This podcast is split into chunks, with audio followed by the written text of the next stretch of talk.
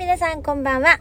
えー、メンタルバランスカウンセラーの久保静香です。えー、この放送では、人生フェスやでということで、あなた自身の人生がめちゃめちゃおもろいやんと思っていただけるような配信にしたいなと思っております。えー、こんなですね、あの、夜中にですね、配信をしておるんですけれども、今深夜、えー、1時52分というね、そんな感じでお届けしております。えー、私ね、ちょっと声が治りまして、あのー、私がですね、本当に信頼しきっています、チョン先生っていうね、あの、チョンクリニックっていうね、あの、病院があるんですよ。で、その、チョン先生のところは、私、あの、実はですね、母が、まあ、大病しましてですね。で、その主治医の先生だったんですよ。で、そこから、もうそれもだいぶ前ですね、息子が5歳の時だから、今20歳なんで15年前に、その先生と出会わせてもらってですね。でもう絶大なる信頼を置いてるわけですよ。でそのチョン先生のところに行かせてもらってで私が喉がねこんなだっていうね。なんかあの、まあ、年末に喉潰して、まあ、声をねあの失ったよって話をしたと思うんですけど、うん、でそっからまあその時はね咳でそうなっちゃったんですけどもう咳出してないのに全然声が治らなかったんですよ。でいつもねこう張って喋るみたいなそんな感じだったんですねうん。で、あのまあ、全然それが治らんと。なんか狭い感じがすると。そしたらですね、それに、まあ、合うであろう漢方を出してくださいましてですね。で、それを飲んでいたら、治ってきたんですよ。ねえ、なんかやっぱり、体が一番ですね。まあ、当たり前の話なんですけど、あのー、体がね、まあ、しんどくなると、やっぱ心まで引っ張られちゃうんですよね。うん。だから、心がしんどくて体もっていうのもあるんですけど体が疲れてると心がねすぐに落ち込んじゃうんですよね。うん。やっぱつながってますよね。なんかね皆さんあのこう想像してほしいんですけどあのー、やったーって万歳をしながら怒るって無理なんですよね、えー、例えばがっかりするとかねそれも無理なんですよ。だからなんかスキップしながらも怒れないみたいな。わかりますかね？なんか体とそのまあ言うた動きですよね。筋肉の動きとその心っていうのも結構連動していてまあまあまあそのまあちょっとしたことなんですね。それでコントロールできちゃうっていう話もあるんですね、うん、ただやっぱりその悩み事とか心の、うん、まあ奥深い、悩みですよね。ということが深ければ深いほどそのごまかしが効かなくなるわけですよ。うん。だからそうなった時にやっぱり体に出ちゃうっていうこともあるんですね。だからある程度の元気のなさとかはそれこそスキップしてみたりとかあの大きくね万歳ってしてみたりとかあの例えば大声を出してみたりとかですね。例えばカラオケ行ったりとかですね。そういうことすると治るんですけど、うん、でもやっぱりね深くなるとそれではどうしようもないねっていうこと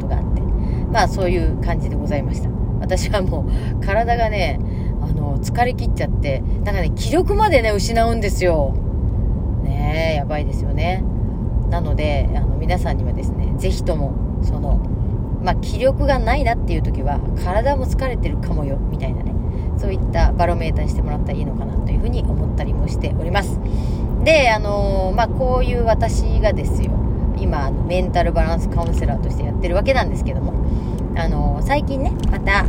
えーと、カウンセラー育成っていうのもちょこちょこさせてもらったりはしてるんですね。うん、でこれね何がいいかっていうと、うん、まあそのお相手の生徒さんのことをねさせてもらうんですけど結局ね目の前の自分っていうかあ目の前の人が自分っていうね自分への気づきが結構あるんですよなんかね大事なものをもう一回思い出させてもらったりとかなんかね一緒にジーンとしてみたりとかね。ああなんか私もそういう思いだったなとかね。振り返ってみたりとかですよ。そういうことがあるんですね。うん。であのー、まあそれこそ今日もそうなんですけど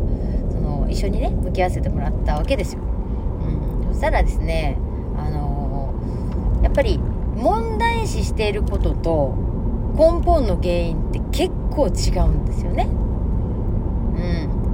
実は例えばですよ。例えば子供のことで悩んでいるけど本当はそうではないみたいな。うん。自分と親との関係だったとかね。そういう感じのことが結構あるんですね。うん、で私の場合はですね、えー、っとやっぱりなんかいろんなその男性との関係性っていうのがなかなかうまくいかないというよりもどうやっていいか分かんないみたいなことがあったんですね。でそれってじゃあ何かって紐解いていくと私の、まあ、父との関係性なわけですよ。うん、なんか父のことをすごくこう、まあ、気を使ってたんですね昔ね。なんか腫れ物に触るような感じでなんかあのー、まあ寡黙な父だったもんでそのいつ地雷を踏んでしまうかわからないみたいな別にね地雷があるかわかんないんですよ。わかんないのになんか地雷があるかもしれないみたいなそうかもしれない想像みたいなね。そういう感じでやってたわけですよね。うん。だからそれが高まるとどうなるかっていうとまああの遠慮しながら接するっていうことをするんですよね。うん、だからねあの全部憶測でやっちゃうわけですよ。ね。だから憶測はね、まあ、ほとんどのものが憶測は間違ってますよっていう話なんですけどそれがまあ分からないわけですよ。当の本人はね、っていうことがあります。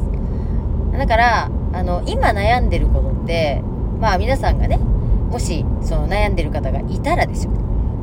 今悩んでることを一回ねちょっと書き出してみてほしいんですね。これ悩んでる。例えば仕事場であの上司のこれで悩んでるとかね。例えばね。っていう風にやっていただいたらですよ。あの実は実はそれはあの親との関係性だったみたいなこと結構あるんですよね。うん。だからあのある人はですよあの人に甘えることができないとか人に頼ることができない。まあこれは私もそうなんだったんですけどできないっていう人はあの例えばそうだな。うんと自分の会社の社長とか自分の会社の上司とか例えばパートナーとかっていう場合は男性だった場合に自分のお父さんとの関係性が結構出てたりするんですね、うん、じゃあどうなるかっていうとそのお父さんに本当の意味で甘えることができなかった人っていうのはなんかね自分で何とかしなきゃいけないみたいなところが働くからあの言った社会に出たとしてもパートナーがいたとしてもなんかね本当の意味で安心感がないっていうところでいつもいつも自分が頑張っちゃうんですよね、うん、っていうことがあったりもするわけなんですよね、うん、なのであのー、まあ今ねそういうのなんか思い当たることがあったら結構書き出すといいかなっていうふうに思ってて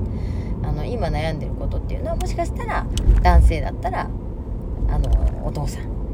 で女性の上司で悩んでるんだったらお母さんかもしれない。いう感じですよ。でまあ昔にもちょっとね配信で喋ったと思うんですけどあの男性性がねちょっと偏ってる。例えばあのお父さんとの関係が、まあ、お父さん嫌いとかね例えば、うん、とかお父さん信用できないとか、まあ、お父さんのことがなんか頼りなく思えるとかね。なんかそういうちょっとした考えがあったとしたらちょっとね意志力が弱い可能性があって。例えば何かこれを貫き通そうって思ってるんだけどなかなかできなかったりとかあの続かなかったりとかどっかで諦めちゃうとかね。なんかそういうこともあったりするんですよね。うん。でそれってじゃああの男性男性性が整う。例えばああそうかって言って親御さんとすごくそのお父さんとですねどの関係性が良くなったりとか、うん、そういう風になった人っていうのはどうなるかっていうと意志力が強くなるんですよ。意志力ね。貫き通する力ですね、うん、っていうことができるようになったりする。じゃあ女性性のお母さんはっていうと育みなんですよね、うん、なので貫き通してることをそのやり抜く力っていうのを育てていく成長させていったりあの何て言うのかな。この広く受け止めるみたいなね。器が広がるみたいな。なんかそういうことも女性性の中にあるのかなっていうふうに思ったりするんですね。うん、ってことはどっちもなんですよね。だからお父さんとお母さんから紛れもなく生まれてきてる私たちなんでそれがちょっとね欠けてたりとか思い込みが入ってるともしかしたらその自分が本当にやりたいことっていうのが叶わない理由っていうのがそこにあるかもしれませんねという話でございますなんかね私もそれを言い聞かせながらあのやっぱり親との関係性をね結構見たりしますようん是非ね皆さんもちょっと見てみてみるとねいかがでしょうかということでございますね、ちょっとだけね、向き合う時間になったらいいなっていうふうに思っております。えー、じゃあまたね、配信をしたいと思います。ではでは、じゃあねー。